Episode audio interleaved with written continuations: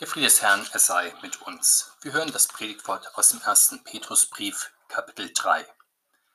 Dort geht es um die Liebe, die Frauen und Männer einander in der Ehe schuldig sind und geben können. Der Apostel schreibt, desgleichen sollt ihr Frauen euch euren Männern unterordnen, damit auch die, die nicht an das Wort glauben, durch das Leben ihrer Frauen ohne Worte gewonnen werden wenn sie sehen, wie ihr in Reinheit und Gottesfurcht lebt. Euer Schmuck soll nicht äußerlich sein wie Haarflechten, goldene Ketten oder prächtige Kleider, sondern der verborgene Mensch des Herzens im unvergänglichen Schmuck des sanften und stillen Geistes. Das ist köstlich vor Gott. Denn so haben sich vor Zeiten auch die heiligen Frauen geschmückt, die ihre Hoffnung auf Gott setzten und sich ihren Männern unterordneten, wie Sarah Abraham gehorsam war und ihn Herr nannte, deren Töchter seid ihr geworden, wenn ihr recht tut und euch durch nichts beirren lasst. Desgleichen ihr Männer wohnt vernünftig mit ihnen zusammen und gebt dem weiblichen Geschlecht aus dem Schwächeren seine Ehre, denn auch die Frauen sind Miterben der Gnade des Lebens und euer gemeinsames Gebet soll nicht behindert werden. Der Herr segnet diese Worte an uns. Unser Abschnitt also spricht von der christlichen Ehe und hier besonders davon, wie in einer christlichen Ehe Mann und Frau geheiligt werden im Glauben und im Dienst aneinander und befähigt werden zu einem geistlichen Leben. Schon in der Schöpfung ist es so, dass der Mann die Frau ergänzt und die Frau den Mann. Gott schafft den Menschen männlich und weiblich, den Mann für die Frau und die Frau für den Mann. Christen wissen, dass sich nicht jedermann berufen fühlt, eine christliche Ehe zu führen. Manch einer bleibt aus den unterschiedlichsten Gründen ehelos. Leider ist auch nicht jedermann eine Ehe vergönnt, erst recht nicht unbedingt eine glückliche Ehe. Rollenunsicherheit und Rollenkonflikte in der Ehe kennen alle Männer und Frauen und daher beschreibt die Heilige Schrift uns genauer, wie ein gesegneter Umgang von Mann und Frau in der Ehe aussieht. In unserem Abschnitt spricht der Apostel davon, dass die Frauen sich ihren Männern unterordnen sollen. Gemeint ist natürlich nicht, dass Frauen nicht den gleichen Wert wie Männer hätten oder dass sie die Sklaven gar ihrer Männer wären oder dass sie keine gleichberechtigte und gleichwertige Funktion im Miteinander hätten. Gemeint ist vielmehr, dass Frauen sich in den Dienst des gemeinsamen ehelichen Lebens, des Ehepartners und der Familie stellen sollen. Bekanntlich ist das Besondere des christlichen Lebens in allen Bereichen, dass Menschen hier anders als in der Welt nicht auf gesteigerte Selbstverwirklichung oder Lustmaximierung aus sind oder auf mehr oder weniger subtile Herrschaft des einen über den anderen. Das gibt es ja nicht nur in Form von männlicher Dominanz, sondern auch in Form des Versuchs von Frauen im Haus das Regiment zu führen und ihre Männer unter den Pantoffel zu stellen. Das kann in liebevoll bestimmtem Ton geschehen, sodass der Mann dann wie ein gut erzogenes Kind gleich weiß, was von ihm erwartet wird und was er zu tun hat. Aber es kann auch in einem herrischen, ja sogar in zänkischem Ton erfolgen, sodass man den armen Mann mitleidet, der stets die Befehle seiner Frau auszuführen hat und dafür dann nicht unbedingt gelobt wird, sondern vielleicht auch noch geschimpft wird. So soll also in einer christlichen Ehe nicht die Frau über den Mann herrschen wollen, sondern bereit sein, ihrem Partner und der Familie mit ihren Gaben zu dienen. Kann eine Frau sich diese Form der Dienststellung nicht vorstellen für sich selbst, so ist das natürlich nicht schlimm. Sie kann ja durchaus alleine leben, dann ist sie ihr eigener Herr und mindestens im Privatleben von Fremdbestimmung frei. Wollen aber Frauen Ehe und Familie. So ist die Aufgabe, so wie bei den Männern auch, sich in dieses Projekt hineinzufinden und die eigene Rolle dann kennenzulernen und dann möglichst gut auch zu spielen. In verschiedenen Fragen wird die Frau bestimmen und insofern durchaus herrschen, aber in ihrem Verhältnis zum Mann wird gelten, was der Apostel hier feststellt, dass sie nicht über ihren Mann herrschen, sondern sich dem Miteinander unterordnen soll, dieses wird in der Partnerschaft mehr oder weniger durch ihren Mann dann auch definiert, sonst wäre es ja so, als würde sie weiterhin alleine leben. Wie genau aber ist Über- und Unterordnung das Strukturprinzip auch für die christliche Ehe? Im Herrn sind Mann und Frau gleich, aber er ruft zu unterschiedlichem Dienst. Die Apostel beschreiben das so, Christus ordnet sich als Sohn dem Vater unter, die ganze Gemeinde und insbesondere die christlichen Männer ordnen sich Christus unter, die christlichen Frauen ordnen sich Christus, aber dann auch ihren Männern unter, die Männer sind ihren Frauen in besonderer Liebe verbunden. Was aber ist in dem Fall, dass eine christliche Frau einen weniger christlichen Mann geheiratet hat? Die Liebe fällt ja manchmal hin, wo sie will, ohne zu bedenken, ob auch die gemeinsamen Glaubens- und Wertegrundlagen geteilt werden. Soll also eine Frau, deren Mann nicht wirklich an den Herrn glaubt und kein erkennbar christliches Leben führt, sagen, ich liebe zwar meinen Mann und schätze seine vielen guten Eigenschaften, nach menschlichem Ermessen führen wir auch eine gute Ehe, aber unterordnen kann ich mich ihm nicht, weil er sich ja nicht dem Herrn Christus unterordnet. Doch der Apostel meint, auch dann sollen sich ihren Männern unterstellen. In diesem Fall geschieht das sozusagen auf Hoffnung hin, damit diese Männer durch das Leben ihrer Frauen gewonnen werden, sozusagen ohne Worte, durch ihr Tatzeugnis. Das ist praktische Evangelisation in der Ehe. Der Lebenswandel ihrer Frauen wird diesen Männern mehr und mehr und auch eindrücklicher predigen als unzählige Predigten, die sie vielleicht gar nicht recht hören wollen. Der Apostel zeigt auch, welche christlichen Eigenschaften ihrer Frauen für diese Männer besonders eindrücklich seien und sich sozusagen indirekt für das Christentum einnehmen werden. Das sind, wie er sagt, Reinheit und Gottesfurcht. Ehrliche Treue war und ist ein sehr hohes, bisweilen leider rares Gut. Dass es mit ihr auch heute bisweilen schlecht steht, verwundert allerdings nicht unbedingt, bedenkt man, dass Menschen manchmal jeden Lebensbereich, auch die Partnerschaft, vor allem als Vehikel zur Lustmaximierung verstehen, dann ist die Folge nicht weit, dass man es mit der ehelichen Treue nicht so ernst nimmt, ja vielleicht sogar beiderseitig billigend die Untreue in Kauf nimmt. Es mag dann noch äußere Gründe und Nutzenerwägungen geben, dass man trotz Untreue die Ehe vielleicht nicht auflöst, aber harmonisch oder innig wird eine Ehe nicht sein, die durch Untreue zerrüttet worden ist. Wie wohltuend ist es da auch für einen nichtchristlichen Mann, dem die Treue wichtig ist und der sich selbst auch daran hält, zu wissen, dass eine christliche Frau ihm in jedem Fall treu ist und das nicht nur, wenn er sie auf Händen trägt, ihr jeden Wunsch von den Augen abliest, ihr ein materiell angenehmes Leben bieten kann, sondern auch dann, wenn er ein ganz normaler Mann mit vielen Ecken und Kanten ist und vielleicht sogar weniger materiell begütert und intellektuell begabt als seine Frau. Neben der Treue werden auch nichtchristliche Männer die Gottesfurcht ihrer christlichen Frauen bemerken und schätzen, wenn sie sich nicht alle Sinnerfüllung ihres Lebens versprechen durch Konsum und immer kostspieligere Sinnesgenüsse, sondern in Gottesfurcht ihr Augenmerk vor allem auf die schöne Seele richten, auf den inneren Menschen und seine verborgenen Werte. Das beschreibt der Apostel dann noch etwas näher. Die Zierde der Frauen soll nicht vor allem äußerer und optischer Art sein und etwa in ausgefallener Frisur, in kostbarem Schmuck, in extravaganten Kleidern nach möglichst neuer und feiner Mode bestehen. Wir könnten noch ergänzen, oder in Wellness- und Körperpflegeanwendungen verschiedenster Art. Der Fokus der christlichen Frauen soll auf den inneren Menschen gerichtet sein, dieser schmückt sich auf unvergängliche Weise durch einen sanften und stillen Geist. Er zieht im Glauben das weiße Gewand der Gerechtigkeit Christi an. Das ist der Schmuck und das Ehrenkleid des inneren Menschen. In dieses herrliche Kleid schlüpfen auch die frommen christlichen Frauen, so wie die Männer ebenso in täglicher Reue und Buße, indem sie den alten Menschen mehr und mehr ablegen und wachsen im neuen Menschen der Taufe und in seiner Gerechtigkeit.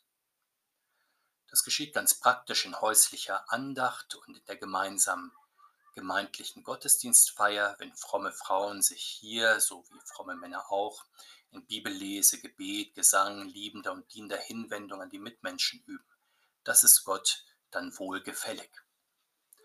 Der Apostel sagt, in genau dieser Weise haben sich auch in alter Zeit schon die heiligen Frauen geschmückt und er veranschaulicht das Ertreffen durch das Beispiel der Sarah. Rufen wir uns kurz in Erinnerung, was für eine gläubige Frau Sarah war. Zusammen mit Abraham verließ sie ihre Heimat und ihre Verwandtschaft. Mit ihm setzte sie ihre Hoffnung auf Gott und seine Verheißungen. Sie stellte nicht in Frage, dass das Wort und die Verheißung Gottes an Abraham ergangen waren, sondern sie ordnete sich mit ihm Gott unter. Sie sagte nicht, auf diese ungewisse und unbequeme Glaubensreise musst du alleine gehen, ich bleibe bei meiner Familie und in den geregelten Verhältnissen, wie ich sie hier habe und schätze, sondern sie machte sich mit ihm auf den Weg und folgte dem Wort und der Verheißung Gottes. Wie demütig sie sich Gott, aber auch Abraham unterstellte, wird deutlich, als sie zwischenzeitlich nach Ägypten kommen. Dort fällt sie als Ausnahmeerscheinung auf und wird an den Hof des Pharaos gebracht. Wäre das nun nicht ihre Gelegenheit, dort in aller ihrer Schönheit und Klugheit zu strahlen und die Anerkennung der Menschen zu finden, das Leben einer Frau von Welt zu führen, statt ein unscheinbares und an Sagungen reiches Leben als Frau an der Seite des Viehzüchters Abraham? Aber der Apostel stellt lobend über sie und ihre Lebensentscheidung fest. Sie nannte nicht den Pharao Herr, obwohl er der mächtigste und sicher auch der reichste Mann seiner Zeit war, sondern sie folgte dem Nomaden Abraham, der seinerseits dem Wort Gottes folgte. An ihn band sie ihr Leben und ihr weiteres Schicksal, obwohl ihm zu dieser Zeit manches fehlte, was gemeinhin als unverzichtbar gilt zum irdischen Glück, ein festes Zuhause etwa, Nachkommen, Anerkennung in dieser Welt in dieser Glaubensgröße nun ist Sarah Vorbild auch für alle christlichen Frauen heute. Heute wird ja gerne einmal von starken Frauen gesprochen, dann meint man oft erfolgreiche Frauen, die Karriere machen und im Beruf Erfolg haben, etwa indem sie in großen Unternehmen, Sozialeinrichtungen und der Politik wichtige Positionen erobern oder sich selbst Betriebe aufbauen und sich auf dem Markt behaupten. Auch in der Kirche und Gemeinde werden die zupackenden, die zielstrebigen Frauen besonders geschätzt, die wie Martha die Aufgaben und die Chancen sehen, Initiative entwickeln und anpacken in Gruppen und Kreisen, in der Kirchenvorstandsarbeit, in Besuchsdiensten, in der Organisation von Zielgruppen, Gottesdiensten und manchem anderem mehr sodass ja schon lange gesagt wird, dass ohne die Frauen das kirchliche Leben zusammenbrechen würde. Aber der Apostel nun stellt uns Sarah als bescheidene Hörerin des Gotteswortes besonders vor Augen. Also nicht die zupackende Frau, die sie vielleicht auch gewesen ist in der Anleitung ihrer häuslichen Angestellten und all der Personen, die beigetragen haben zu der Hauswirtschaft, die zu einem Nomadenstamm gehörte, sondern Sarah unterstellte sich mit Abraham zuerst und vor allem dem Wort und der Verheißung Gottes, und damit ist sie eine Vorläuferin der Maria, die zu den Füßen des Herrn Jesus sitzt und seinen Worten lauscht und hier den Schwerpunkt setzt und nicht im zupackenden, tätigen Tun. Solche starken Frauen mit Hunger nach dem Wort Gottes und Verständnis für das Gotteswort sollen nach Meinung des Apostels die christlichen Frauen in besonderer Weise sein. Und dann mögen sie als Töchter Sarahs im Geist in ihrem alltäglichen Leben das Rechte tun und sich durch nichts weiteres beirren lassen auf ihrem Glaubens- und Lebensweg. Was aber ist das praktische Tun, das christlichen Frauen in besonderer Weise aufgetragen ist? Sind es Kinder, Küche und Kirche oder allgemeiner die Berufe, in denen die meisten Frauen heute tätig sind, erzieherische, hauswirtschaftliche, pflegerische, soziale Berufe? Oder noch allgemeiner einfach der Erwerbsberuf, den Frauen sich erwählen und in dem sie gebraucht werden, der Apostel legt sich nicht fest auf ein Lebensmodell und wir sollten es auch nicht tun. Entscheidend ist, dass sich Frauen im Glauben an Jesus Christus in den Dienst berufen wissen, sei es in der Familie, im Erwerbsberuf, in der Kirchengemeinde, in der Gesellschaft insgesamt. Entscheidend ist, dass sie ebenso wie die Männer alles, was sie tun, aus dem Glauben an den Herrn Christus hervorgehen lassen und es in einem ruhigen und stillen Geist tun. Dann stimmt die Einstellung und das Ergebnis wird entsprechend von Gott gesegnet sein.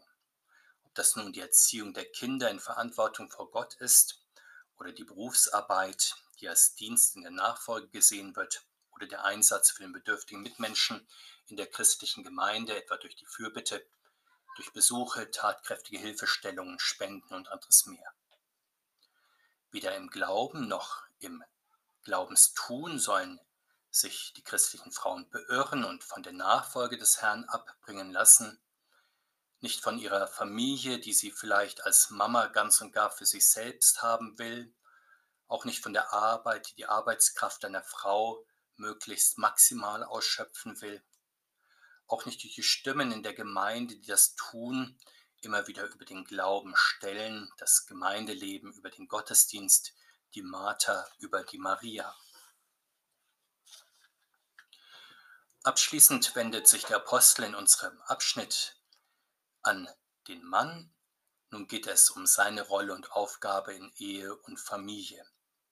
Er soll, so sagt der Apostel, vernünftig mit seiner Frau zusammenleben und ihr die gebührende Ehre erweisen.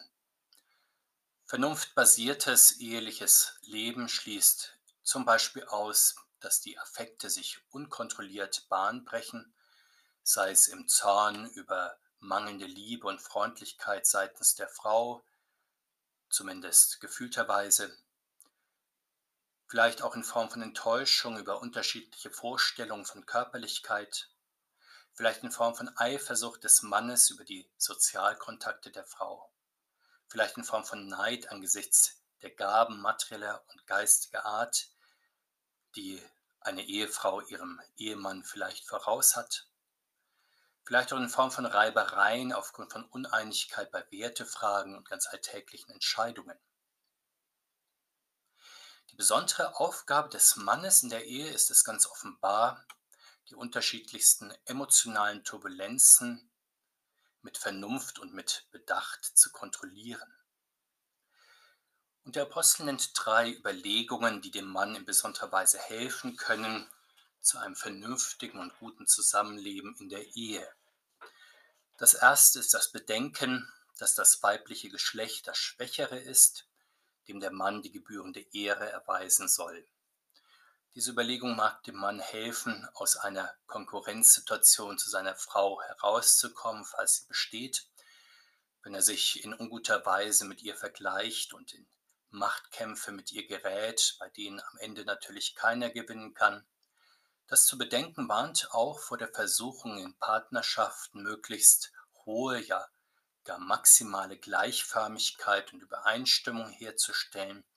Dadurch ist ja dem Konkurrenzkampf in besonderer Weise Tür und Tor geöffnet, während gerade die von Gott geschaffene Unterschiedlichkeit von Männern und Frauen in der Ehe gleichsam das Salz in der Suppe ist und zugleich auch stabilisierendes Element sein kann und sein soll.